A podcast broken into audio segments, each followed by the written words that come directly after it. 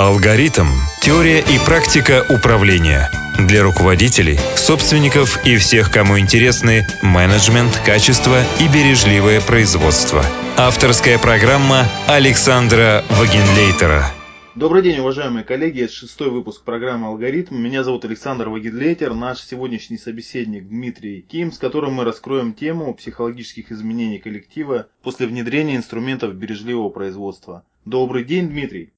Добрый. Дмитрий, на вашем блоге приведены интересные истории позитивного изменения в жизни простого персонала от внедрения тех или иных улучшений, от внедрения бережливого производства. Мне, например, понравилась история с Виктором Лыжником и многие другие. Расскажите, пожалуйста, нашим слушателям немного о себе, что за это за истории, ну и приведите наиболее яркий пример по теме нашего сегодняшнего интервью.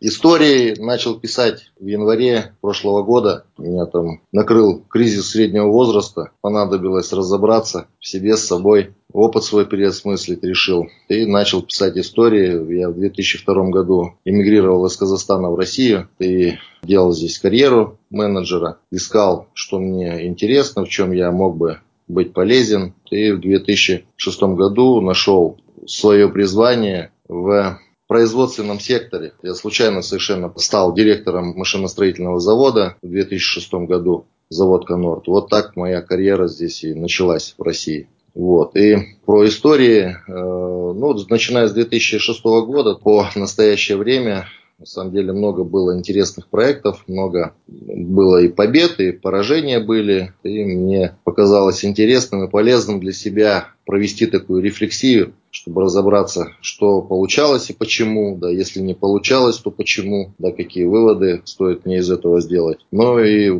оказалось, что эти истории интересны не только мне оказались, да, еще и читатели. Ну, я хорошие отзывы получил. Люди читали, благодарили, говорили, что полезно, и что во многих историях узнают себя, свой опыт. Ну и э, наиболее такие истории, которые получают отклик, как у меня, когда я пишу о них, вспоминаю, у меня мурашки, да, и эмоции, как заново там переживаешь. Так и у людей это истории, которые касаются там изменения жизни, изменения восприятия, там, изменения качества жизни отдельных конкретных людей совершенно.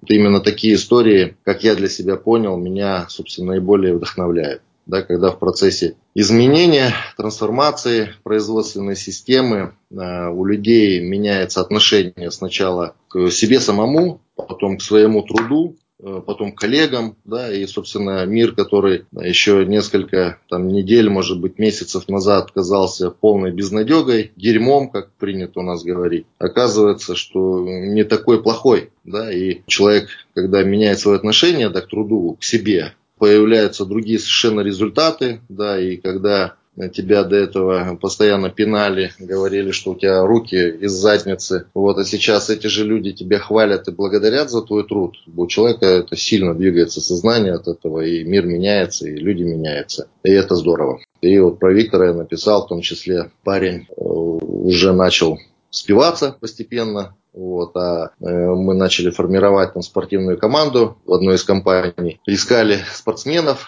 и физрук у меня там парень был, нашел Виктора, в литейном цеху, работал он там обрубщиком, спорт уже там несколько лет как забросил, не занимается совсем, а как физрук говорит, да, они учились, как выяснилось, в одном физкультурном институте. И Виктор когда-то был одним из лучших лыжников вообще на Польском полуострове, то есть в своей возрастной группе.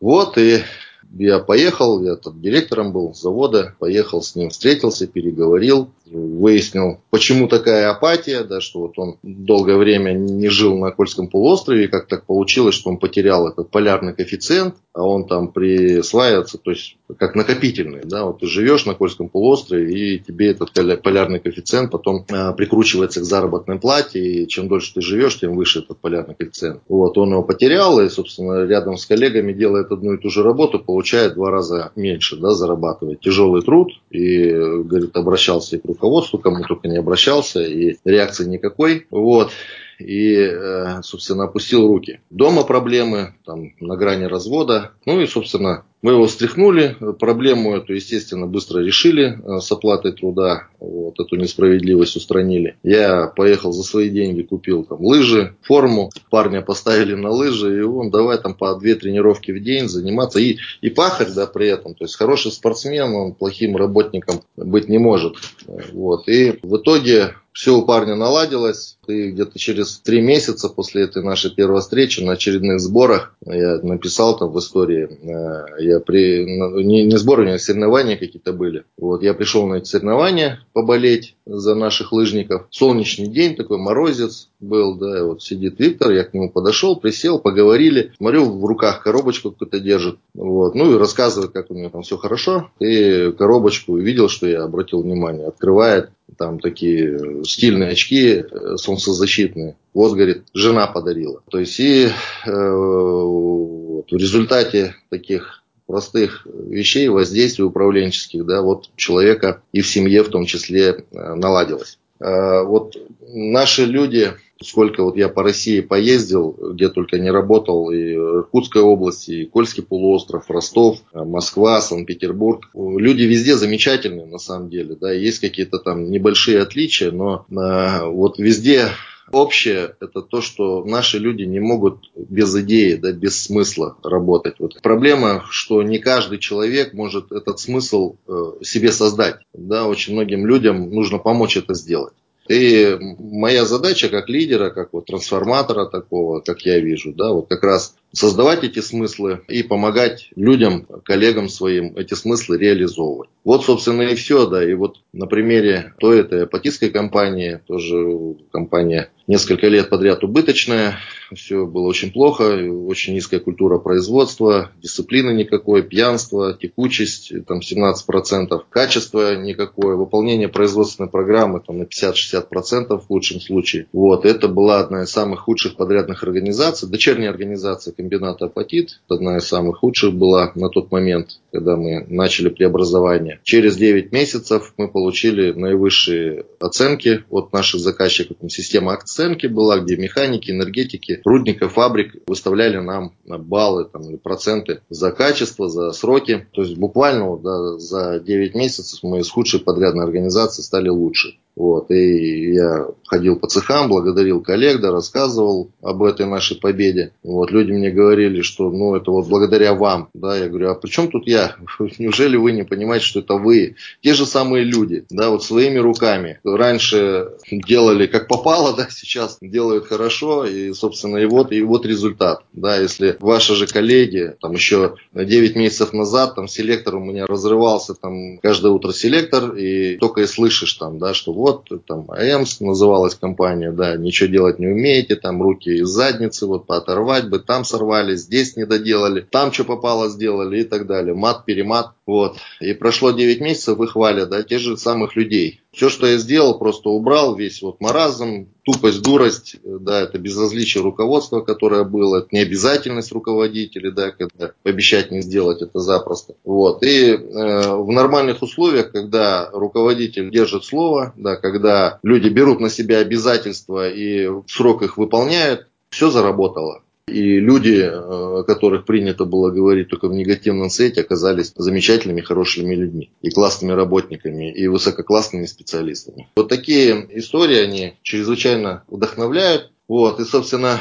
вот в этом контексте ну, там вопросы, да, у вас, наверное, да, давайте, да, давайте, может быть, там по, по порядку, э, чтобы нам структурировать как-то да, интервью. Да, это хороший пример, когда приносит позитивные изменения в ряде простого персонала и, соответственно, собственников, управленцев. Но вот э, среди некоторых российских экспертов, в частности Виктора Вальчука, бизнес-тренера, консультанта по системе управления, угу. Он однажды высказал предположение, что после внедрения инструментов бережливого производства угу. никаких видимых изменений с психологической точки зрения в коллективах и не происходит. Или если какие-то и происходят, но не в лучшую сторону. Например, разве что кто-то получит премию за кайдзен предложение и все. Угу. Как вы сказали, вы на личном примере поучаствовали во многих проектах и однозначно знаете примеры различных коллег. Угу. И вот здесь э, вопрос, куда все же ведет бережливое производство на российских организациях, к разобщению за счет тех, кто не может или не хочет, к улучшениям. И вот, наверное, ключевой вопрос, что на практике чаще? Ну, Виктор Васильевич, я очень уважаю, это сильно классный специалист по теории ограничения системы. Очень много и, и в жизни понимает, да, и видел много чего. И, к сожалению, то, о чем он говорит, это факт.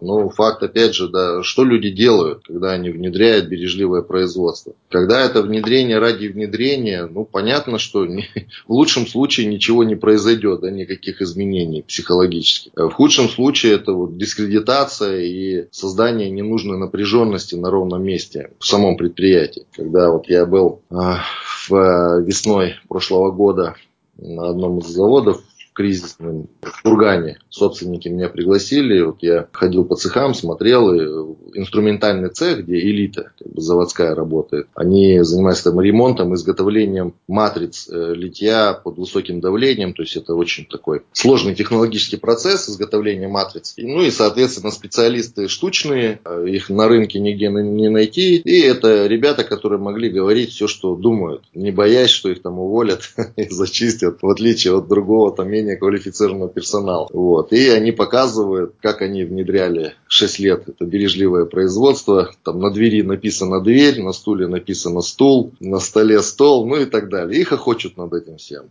и рассказывает там про исполнительного директора, которого они прям открыто называют клоуном, э, про его сына, э, который, который сын, сын клоуна, тоже клоун. И вот они со своим этим бережливым производством говорят, вот что это такое, этот фэншу, это дурость вообще, да, заставляет нас этой херней заниматься, да, зачем это надо, там и так далее. Вот. И я наблюдал со стороны просто, как это внедрение у них там происходит, то есть приходит там парень, говорит, как должно быть с точки зрения там бережливого производства или 5S, да, как, где у них инструменты должны находиться, как что там должно быть подписано, визуализировано. Вот. Люди его спрашивают, зачем, он им начинает там про производительность, еще про что-то. То есть, ну и в итоге разговор накаляется, переходит там на взаимные оскорбления и ничем это не заканчивается. То есть он их штрафует, они его посылают, ну и вот так это все. Почему происходит? Потому что многие, э, большинство да, вот таких внедренцев, они сами не понимают. Вот почему человек психует, когда он приходит, как ему кажется, с классной такой идеей там, внедрить 5С, допустим, на каком-то участке, и пытается это людям донести, они вот такие вот дремучие, темные, не принимают такие гениальные идеи, ничего не внедряют, вот они дураки и так далее. Вот, задают вопросы,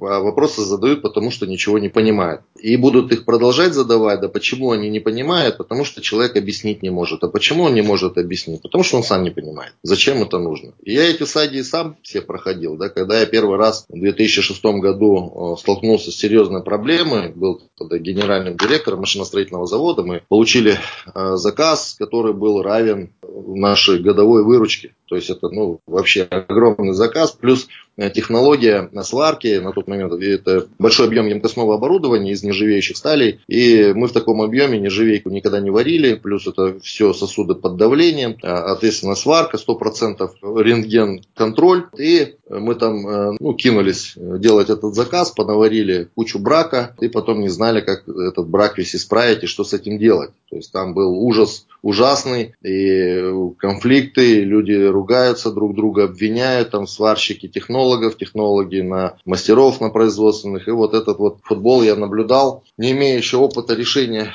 подобных проблем. И когда э, начал рыться, начал смотреть, начал искать, что же, вот, э, что же можно сделать да, в этой ситуации. Попалась книжка, тогда первая, Гемба Кайдзен, Масаки Имай. Вот, я ее прочитал и прям читал, и с каждой главой просто обалдевал от того, что вот прям наша история описана, прям вот чуть не в один в один. Что вот бери просто и делай.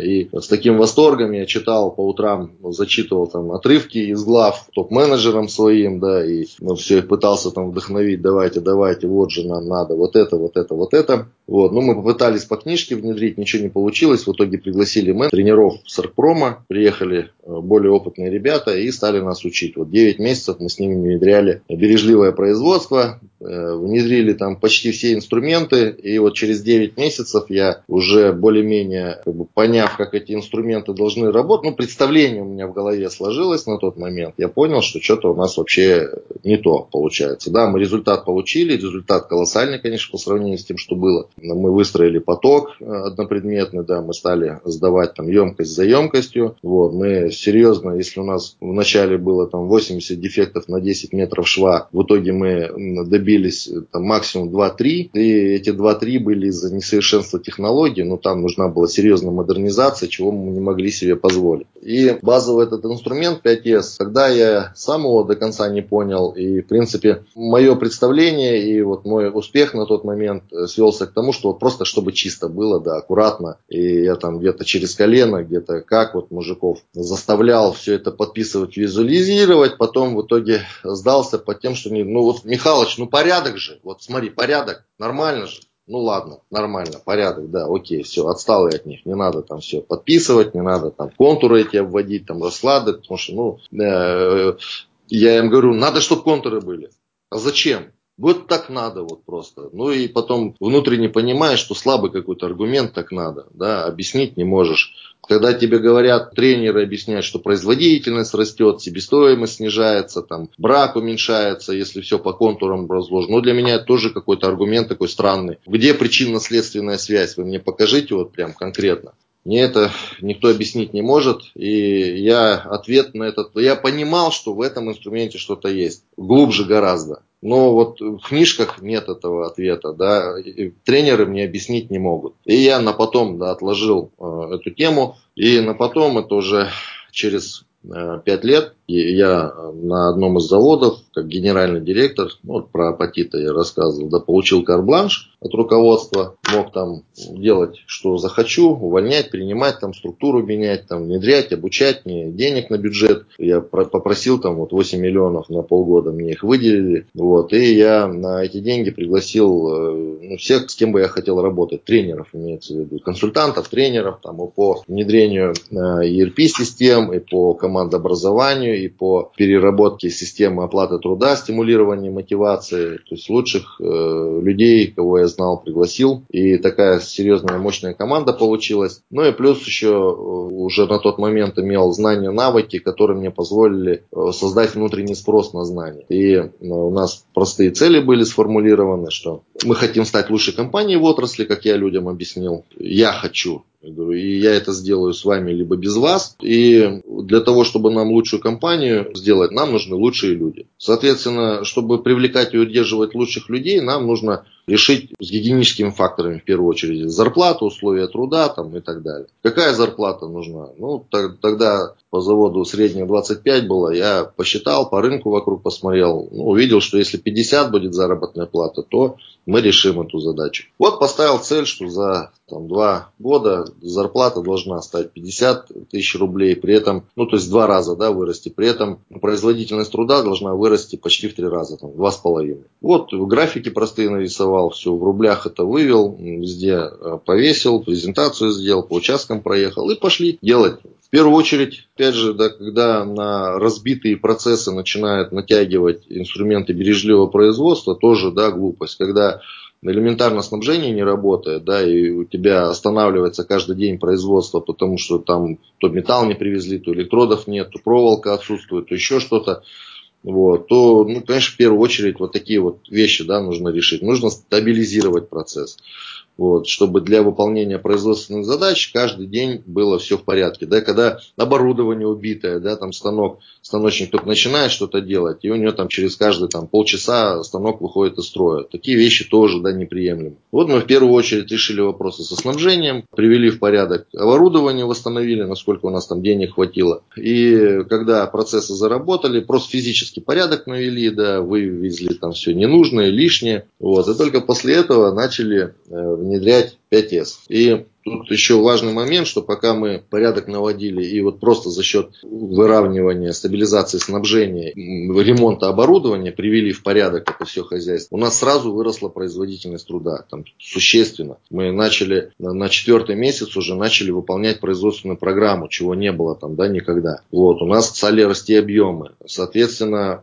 заработная плата, я сделку отменил только на, четвертый или пятый месяц. Вот, то есть на тот момент э, люди просто за счет не меняли ни условия труда, ничего не меняли, людей э, за счет организации вот такой простой стала расти заработная плата. В итоге все стало сходиться. Вот мои там лозунги поначалу, как люди восприняли, что производительность растет, зарплата растет. Э, вот производительность растет, вот они квитки, в которых да, добавляется с каждым месяцем. У людей начало сходиться в голове, то есть появилось доверие. Да, и на фоне этого доверия я в какой-то момент пришел и говорю, что, ребята, с этого дня мы начнем внедрять 5С. Это вот такая-такая штука, когда все на своих местах. У каждой вещи свое место, да, у каждого места своя вещь. Вот. И э, так будет, потому что я так хочу.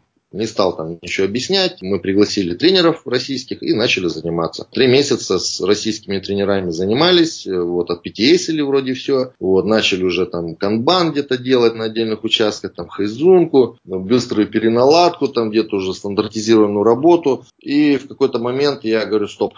Да, вот я понял, что что-то вот все, мы уперлись, и вот дальше, что мы там не внедряли, ну вот как тот предыдущий опыт, что что-то не то, да, это совсем на Toyota не похоже, и какая-то ерунда, что-то мы делаем не то. Хотя инструменты, я чувствую, что они классные, они должны работать, но, видимо, мы к ним не так подходим. Вот, стал искать, что с этим делать, потому что книжки все перечитаны, э, российские тренеры со всеми переобщался, поработал, и позвонил в высшую школу бизнеса МГУ своему преподавателю Болтрукевичу Славе, но он мне говорит, что тебе нужен наставник.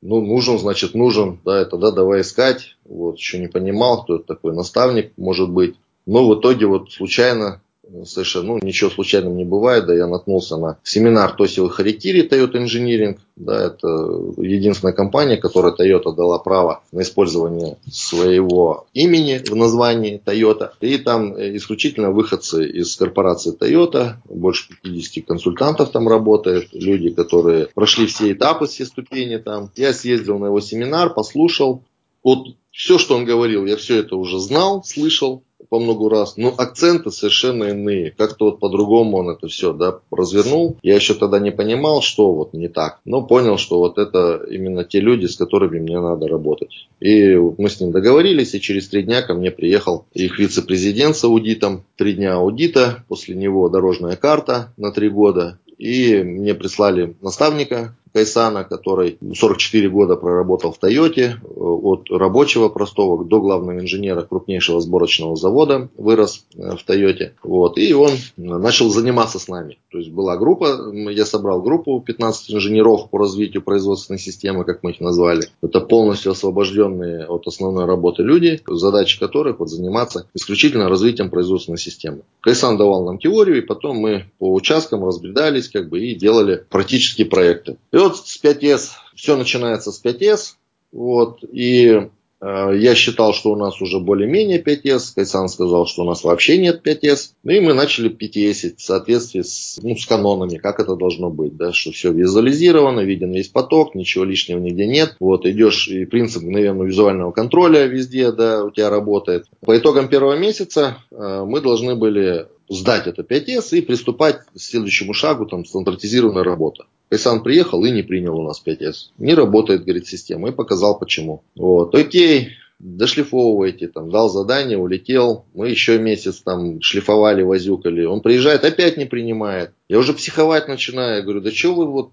что такого там, ну подумаешь, вот здесь там не на месте, здесь не подписано, ну и что такого? В большинстве же вот нормально, как это на производительность влияет? Он мне говорит, Дима, ну мы, конечно, можем дальше двигаться, да, но это будет неправильно. Вот. Он не объясняет, почему. И я пытаюсь э, разобрать, ну что вот, э, он говорит, Дима, ну не будет работать, вот просто поверь, да, и здесь вот вопрос доверия. Я смотрю на него, да, и я понимаю, что мне надо просто делать, что этот человек говорит, даже если я внутренне сопротивляюсь. У меня сопротивление было у самого настолько, я закипал прям, да, в какие-то моменты, прям хотелось послать. Вот, блин, докопался, да, вот. Все приезжают, восхищаются, какая у нас тут 5С частота, а японец, он, видишь, не нравится. Вот. Но, тем не менее, э, мозгов хватило не сопротивляться просто и делать, что он говорит. И там, э, ну, прям вот идешь и видно, вот, вот здесь прям люди уже полностью вкурили, и вот все, вот работает система. А вот здесь вот там один-два рабочих места, вот что-то не то. Вот. Я его спрашиваю, а что делать? Он говорит, ну не знаю, думай. Ну, говорит, не работает. Система, если работает, она работает везде. То есть, вот ты идешь и видишь, да, что вот она, все, система есть. Ладно, хорошо. Я, он уехал в очередной раз, я всех собрал и говорю, ребят, со следующей недели буду делать аудиты. И вот э, уже прошло полгода, и кто за это время э, всех обучили, всем показали. Я всем сказал, что это важно. Личным примером показываю, там, сам драил эти станки, там, да, шлифовал, убирал. И вот для кого это не важно, мы с теми будем расставаться. Просто вы там классные люди, классные классные специалисты, идите, за забором полно компаний, где вас руками ногами возьмут, где слышать не слышали там, о бережливом производстве. Идите и там вот в этом хлеву в своем там живите, делайте, что хотите. А у нас будет вот по-другому. И пошел с аудитами, и в первый же аудит уволил двоих человек, семья оказалась, там она кладовщица, он слесарь шестого разряда. Вот. Уволил и на всех там собраниях всем рассказал, почему я это сделал, да, на каком основании, зачем, потому что система должна работать. То есть, либо ты разделяешь да, наши вот эти вот ценности и стремления, либо нет. Вот. И вот так. И все, Кайсан приехал, обалдел, говорит, классно, а что ты сделал? Я говорю, да, там были да, свои там фишки. И все, и мы двинулись дальше. Вот, вот так э, да, это происходит. И только через, это был 12 год, и в 2016 году Э, я услышал про такое слово, там, спиральная динамика, и тоже случайно попал на видеокурс, да, посмотрел правила игры, есть такая компания Сергей Бехтерев, и он рассказал, там, у него есть бесплатный там видеокурс про спиральную динамику, вот я его посмотрел и обалдел, да, что вот, оказывается, это стройная теория, там очень большое исследование многолетнее проводилось по этой спиральной динамике, и, собственно, вот она все и объяснила, что такое это 5С, да, это на самом деле любые преобразования, любые преобразования, это прежде всего это изменение культуры. И первый и самый важный шаг в трансформации культуры, который нужно сделать проблемному предприятию, ну и не проблемному, любому предприятию, там стартап, если он там развивается в какую-то транснациональную компанию, э, эти этапы необходимо проходить. Это один из базовых этапов, называется синий уровень спиральной динамики или по-другому культура правил. И вот этот 5С это как раз и есть проработка культуры правил и наличие или отсутствие отсутствие 5С это показатель готовности или неготовности компании к дальнейшим изменениям. И вот когда мы этот уровень проработали, параллельно у меня еще везде экраны проблем висели, где люди писали о том, что им мешает хорошо работать. И экраны везде висели, эти листы ватмана, э, я их каждый день мониторил там и драл там всех начальников, и э, то есть там два залета можно было, два раза ты свою фамилию написал напротив проблемы со сроками, два раза не выполнил и не сообщил, не попросил помощи ни у кого это залет и увольнение сразу, автомат. Вот. И помимо этих ватманов еще и группа ВКонтакте, где люди тоже на стене писали, в личку мне писали, там, что им мешает работать. И я каждый день с этим ворохом, с этими проблемами разбирался. Э, заставлял людей брать на себя обязательства, давать друг другу слово, обещание, да, и выполнять его. И э, я, как ну, генеральный директор, обладающий ресурсами, я все эти договоренности готов был и обеспечивал всеми необходимыми ресурсами. То есть людям ничего не мешало брать обязательства и выполнять. Вот. И поначалу слабо люди пока не верили, потом, когда поверили, увидели, что это работает, прям, ну, прям ворох был. Я до ночи каждый день приходил домой, разбирал эти сообщения, вот, и на следующий день там ехал и отрабатывал все. Вот, и 5 с параллельно двигаем. И вот после того, как этот щелчок произошел, когда я вот уволил этих двух человек, и система заработала, буквально через там неделю-две записи перестали люди писать. Все, нет, ни на экранах записи, ни в ВКонтакте не пишут, нигде не пишут. Я спрашиваю, там, подхожу к одним, другим, я говорю, а что писать перестали? Неужели проблемы закончились? Да нет, говорит, проблемы остались. Зачем писать, если и так все работает? То есть люди научились брать обязательства, научились эти обязательства выполнять. И вот эта культура правил, когда, э, что такое культура правил или культ правил, да, это нарушить не приказ начальника, а нарушить правила. Правило такое, если дал слово, держи. Да? Если есть там регламент, инструкция технологическая, да, где четкие обязательства твои как исполнителя прописаны, то ты должен их соблюдать. Да? Если ты не согласен с правилами, ты можешь изменить правила. Но пока правила действуют, ты обязан его выполнять. И вот это удалось с помощью 5С внедрить прям вот за такой короткий срок да, в ДНК, что люди поняли в какой-то момент, что это удобно на самом деле. Это у тебя избавляет от самодурства там, отдельных начальников, там, от необязательности коллег. И самого тебя дисциплинирует, да, где-то сначала через силу, а потом, когда ты видишь, что ты над собой там усилия делаешь, но и при этом другие люди все поменяли отношения, и все залетало, да, договоренности выполняются, вещи все на своих местах, вот, все очень удобно, как бы, это же здорово. Вот сколько уже времени прошло, да, а люди до сих пор систему поддерживают, потому что не хотят отката назад, им понравилось, и вот так, то есть трансформация культуры. И когда я понял, да, что такое вот это 5С, как оно работает, вот на этом курганском заводе, вот я ходил, ходил с этими инструментальщиками день-два, с ними там общаюсь, разговариваю. Не говорю пока там, зачем этот 5С, вот они свое мнение там рассказывают мне. И э, в один момент мы стоим и завозят э, на ремонт матрицу. Везут на тележке, с нее масло бежит, по полу бетонному разливается, там грязище.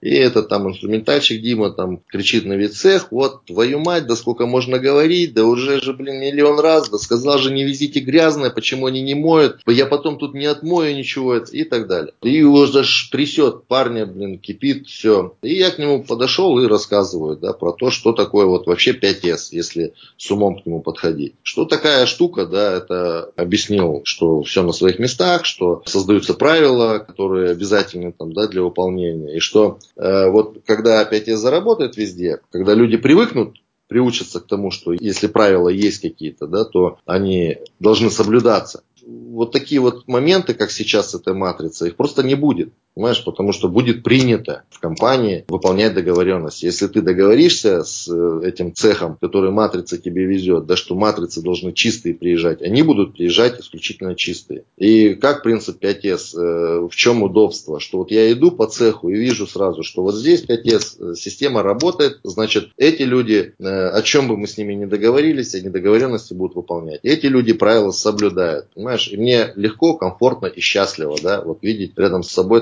таких коллег. А дальше иду и вижу, что вот здесь система не работает. Я с ними занимаюсь месяц, два, три, вижу, не вкурили люди. И это как показатель свой-чужой. Да, я просто с ними расстаюсь и все. И вокруг будут только те, которые соблюдают и выполняют договоренности. Дим, тебе понятно? Блин, ну понятно, да, вот другой компот. Знаете, что это проработка культуры правил. Вот давай, помоги мне да, развернуть на заводе этот 5 чтобы вот с твоего участка это все началось. Чтобы там начнут мне твои вот эти вот смежные цеха рассказывать, что им некогда, там у них специфика, там еще что-то. А я их приведу к тебе, носом ткну, покажу, вот что вот в самом сложном производстве, смотрите, какой порядок. И все, и никаких вопросов. Все, как бы, и Дима стал адептом до 5С э, вот буквально за там 15-20 минут разговора. То есть, когда ты понимаешь, зачем тебе это нужно, да, и когда ты можешь вот это зачем объяснить человеку, зачем ему это нужно, на конкретном совершенно примере, да, вот для чего, какую выгоду он получит с этого всего. Вопрос решается очень быстро, на самом деле. Вот, и еще проблема, что пытается натянуть кальки вот эти вот книжные. Что такое вообще вот производственная система Toyota? Да, это два столпа, это автономизация точно вовремя. Да? И как работает система? То есть поток строится таким образом, чтобы э, он визуально был виден, этот поток, да, все движение видно. Задача менеджеров делать так, чтобы поток тек, во-первых, равномерно, во-вторых, максимально быстро, насколько это возможно. Да? Почему? Потому что, ну, деньги, да, себестоимость. Чем быстрее поток, тем ниже себестоимость, тем выше прибыль, и все понятно. И для того, чтобы этот поток тек равномерно, вот все инструменты производственной системы, они как раз для обеспечения равномерности этого потока. Да, все эти быстрые переналадки, TPM там, и так далее. Вот мы рассчитали поток, что есть 85% да, доступного времени, поток должен течь непрерывно, вот, он должен течь непрерывно. Ну и, соответственно, продукт должен быть качественный исключительно и так далее. Поток настраивается весь поток таким образом, что любое отклонение, даже самое мелкое, становится тут же видно. Да, его сразу видно. Там оператор заметит, там, да, или там мастер, оператор что-то устранил сам, хорошо, да, поток дальше идет. Э, не устранил, остановка линии, да, видят все, вмешались, устранили проблему и так далее.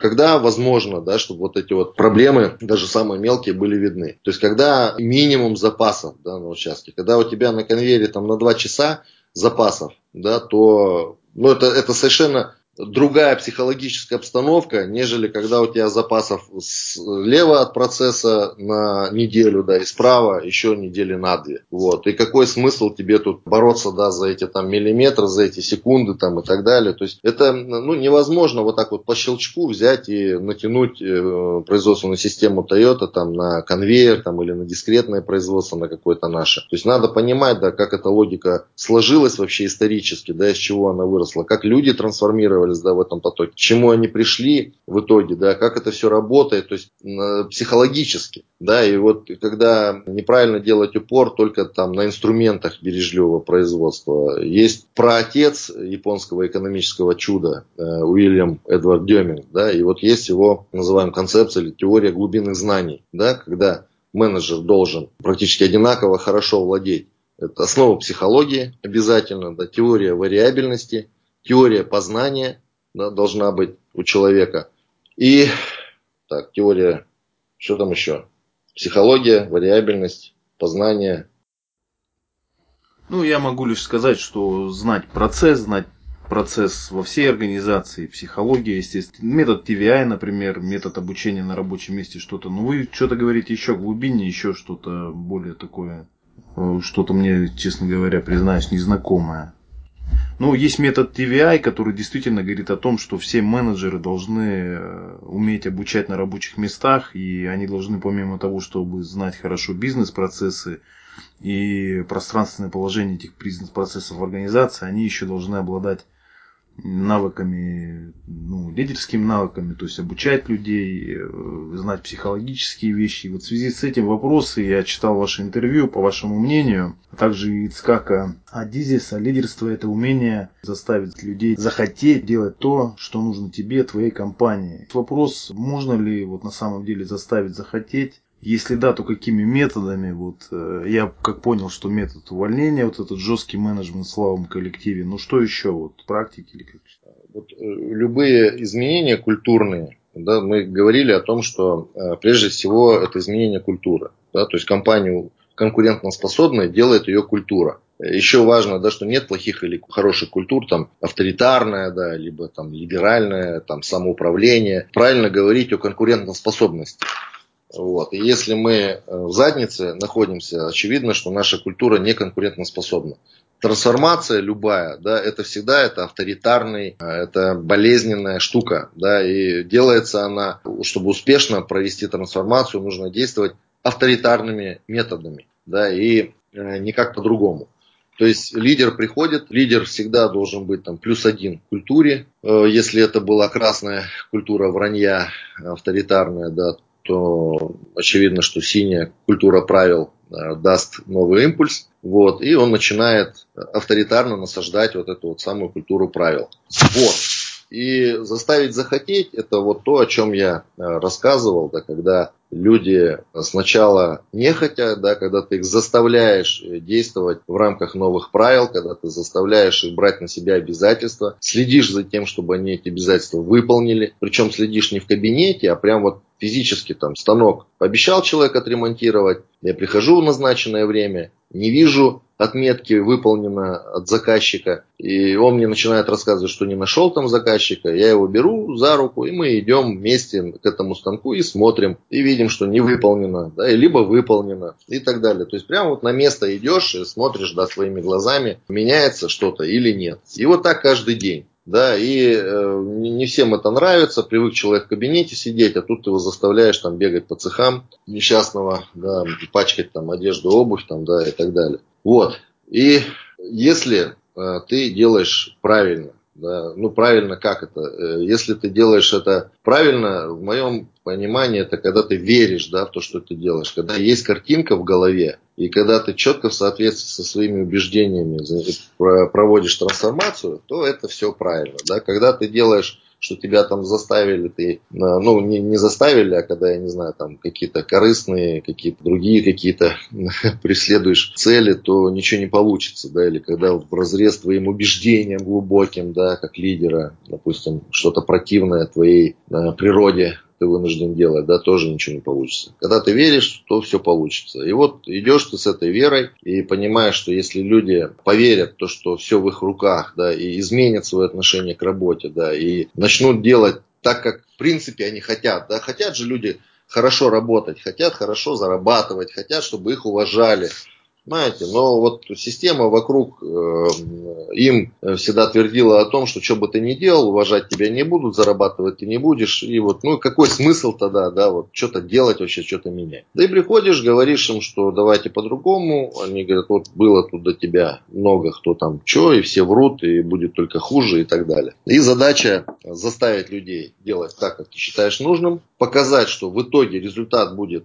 иной какой-то им заявил, который они восприняли как лозунги, да, что вырастет производительность, там вырастет заработная плата. И люди, когда видят, что на самом деле вот все, что ты говорил, ты заставил действовать иначе, они получили иной результат, и в конечном счете это им во благо пошло, вот это я называю заставить захотеть. То есть в итоге у человека появляется интерес, да, когда первые результаты причинно-следственной связи установлены, то есть я поменял свое отношение, я стал добросовестно да, относиться к работе, э, я четко выполняю сменное задание, как меня просили, не бросаю там, если у меня брак какой-то, я разбираюсь, что там получается, сдаю только годную продукцию, как меня просили, вот, и в итоге вот я месяц отработал в таком режиме, и я получил там на 30% больше, чем я до этого зарабатывал, меня поблагодарили, ну, супер, мне интересно, я хочу в этом участвовать. И так далее. В одном интервью вы, вы говорите, что ваше решение как лидера по внедрению инструментов бережливого производства, ну, например, 5С, Kanban, SMET и другие, должны разделить как свое собственное еще как минимум 75% сотрудников. В то же время, ну, мы знаем, есть примеры, когда серьезные изменения делать намного меньшим в процентном отношении. Людей тоже можно, например, это революции, там, военные перевороты или там, гражданские перевороты внутри организации. Так все же какой процент людей нужен, разделяющих подобные изменения? И вот такой вопрос. У меня какой-то момент было, да, что 75%, но 75%, э, что людей, да, должны быть вовлечены и поддерживать, то есть единомышленники, да, чтобы система работала. Но это я имел в виду э, необратимое, да, то есть когда система уже качественно э, видоизменилась, да, и чтобы тот самый поток, да, непрерывный, бесперебойный, и где идет непрерывная борьба за качество, когда непрерывные э, инициативы по улучшениям, да, ежедневно там люди что-то предлагают, там двигают каждый день, приходя на свои рабочие места, стремятся сделать что-то лучше сегодня, да, чем вчера. Хотят сделать свою компанию номер один, да, на рынке. Здесь вот такой процент да, должен быть. Вот таких зажженных, увлеченных, это там 75%. А чтобы первые какие-то изменения сдвинуть, да, тут, ну вот нас было 14 человек вместе со мной, это вот инженеры, которые я э, попросил э, руководителей, э, когда с японцами мы начали проект, попросил руководителей дать самых таких молодых и перспективных бойцов в эту группу. Ну, дали в основном, конечно, кого попало, от которых не знали, как избавиться. Вот. Ну и в итоге там отсев произошел, где-то 3 или 4 человека отвалились в итоге от этой группы, но те, кто остались, это на самом деле это лучшие люди. Вот. И э, мне их удалось зарядить своими идеями, плюс еще знания знания да, от японцев. Плюс э, мы видели, ну, тогда результаты сложно было не увидеть нашей работы. Вот. И вот с помощью этой горстки, это 1200 человек, 14 человек, вот мы смогли за 6 месяцев радикально развернуть вообще всю систему. Я хотел задать такой вопрос касаемо чуть-чуть другого аспекта. Обращал внимание, вы часто об этом говорите, что цели ключевых участников процесса, собственников, менеджеров, работников, они различные. И вот даже в своих ответах Раньше вы говорили, мотивации работников они одни, мотивация лично ваша она другая. Как вы считаете, может ли для всех этих групп быть э, какая-то общая задача, общая цель, идеология, идея, ну, вплоть до национальной идеи, которая бы грела всех внедряя бережливое производство? Ну, национальное нужно на уровне государства ее формулировать. Вот, а отдельная организация может стать э, вот тем, как отдушиной той, да, которая нужна особенно старшему поколению, которые при СССР еще пожили, да, когда была какая-то общность, да, была ну, причастность тебя к чему-то большему, да, к великому государству, к великой стране и так далее. А сейчас вот тут куда ни глянь, везде все хреново у нас, да, и в космосе, и там, и сям, и тут и все либералы там бегают, орут, там не поймешь вообще, все плохо. Э, а людям необходимо ощущать свою причастность к чему-то большему, чем они сами. Да? И вот организация может дать такую причастность. И поэтому идея обязательно да, должна быть на уровне организации. Но а, идея на голодный желудок да, ничего не даст. И интересы у всех разные. Они как были, так и останутся да, разные. Но если у работяг компании, где ну, недостаточный там, уровень дохода, мысли одни, да, чтобы этот доход там увеличить, да, как ему там, семью кормить там, или как вот в одном цеху, там, на одном предприятии было, я пришел рассказывать там про 5С, там, про бережливое производство, работяги слушали, сидели, да, потом мне говорят, вот, у меня, говорит, 18 тысяч заработная плата, я сегодня пришел и не знаю, где мне взять денег, чтобы ребенку старшему питание в школе оплатить. А вы мне с этим своим фэншуем, говорит, зачем мне это надо? Вот если у меня, я год назад так жил, сейчас так живу, и там через год ничего не изменится у меня. Какой смысл в этом всем? Вот для этих людей, да, нужны на первом этапе вот такие простые вещи, о которых я говорил, вот как рост производительности, рост заработной платы. Соответственно, когда я прихожу и говорю, будут изменения, заставляя людей там делать что-то иначе, чем они привыкли, я им должен объяснить, зачем им это надо. Вот этим людям смысл будет только один, да, если в итоге они станут зарабатывать больше на первом этапе. Потом, когда заработной платой все сложится, там уже начинает, уже появляется уважение к себе, уже другая самооценка у человека, вот уже в семье там по-другому, да, его воспринимает, там, да, кормили, что гроши какие-то приносило, а тут уже, да, нормальная заработная плата. Вот, тут уже э, дальше с этой категории можно о чем? О том, что вот компанию номер один там сделаем, да, на рынке что мы станем там лидером да, в отрасли. А что такое лидер отрасли? Это зарплаты выше рынка, там, да, еще там на сколько-то. Вот, это там авторитет, уважение, это хантинг, да, вот для карьеристов, допустим, важно, что если ты будешь в этом участвовать, да, ты создашь компанию номер один на рынке, твоя капитализация на рынке автоматом там вырастает и с руками, ногами там конкуренты будут за тобой там охотиться, да, и так далее. Вот для них вот это. Для собственника, да, плати больше, зарабатывай больше. То есть вот я в 2010 году взял публичную отчетность там Уралхим и Яра, допустим, э, это производитель минеральных удобрений, и увидел, ну, простые такие вещи. Э, два показателя приведу всего, да, что, или три там, да, расходы на персонал. Тогда, ну, в этой нашей химической компании средние расходы на персонал 1800 долларов, я посчитал. У, у норвежцев 10 тысяч в доллары, если перевести с норвежских крон. Ну, это все там Э, если на заработную плату чисто, это где-то 4200, я там считал, да, долларах это средняя заработная плата была. Вот, у нас зарплата была вот там 18-20 тысяч, вот тогда. Э, при этом Яра покупает апатитовый концентрат там по 500 долларов. Наши, благодаря антимонопольному законодательству, по 100 долларов покупают.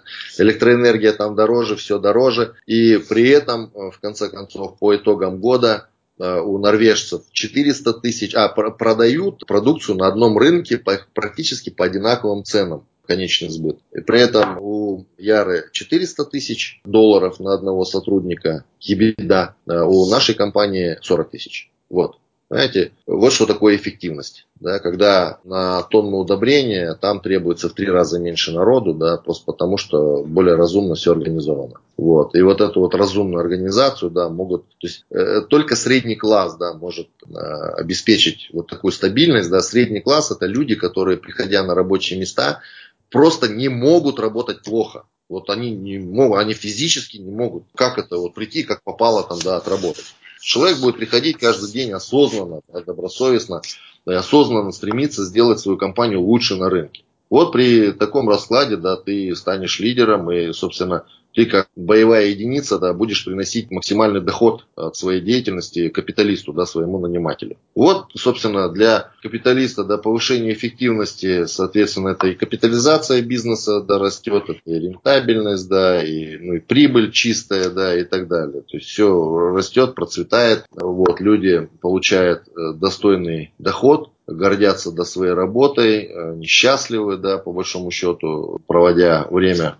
большую часть жизни да, на этой работе. Вот э, для таких, как я, допустим, это привносить какие-то инновации, какие-то новшества, быть лидером да, внутри вот этих вот позитивных изменений. Потому что изменения не могут остановиться. Да, если мы их запустили, эти позитивные изменения, они непрерывно должны происходить каждый день. И без лидерства здесь никак, то есть должен быть моторчик да, внутри, который постоянно да, не дает остановиться этому маховику и будет его крутить, крутить, вращать, как бы, да, и двигать это все вперед. И я вот зажигаю там, да, энергией, идеями коллег, мне кайф от этого, да, вот люди вовлекаются в это все, получают иной результат. И ничто так не вдохновляет, как совместный результат, да, я вижу, когда счастливые лица коллег, мне классно от этого. Вот, собственно, меня это мотивирует. Собственника мотивирует деньги, да, капитал. Поэтому создай условия, да, чтобы люди счастливы были да, на твоей работе. А счастливы не только в деньгах, а еще и смысл да, должен быть. Когда люди знают, что они делают, знают, зачем они делают, да, для кого они этот продукт делают. Они видят своего конечного клиента, да, они видят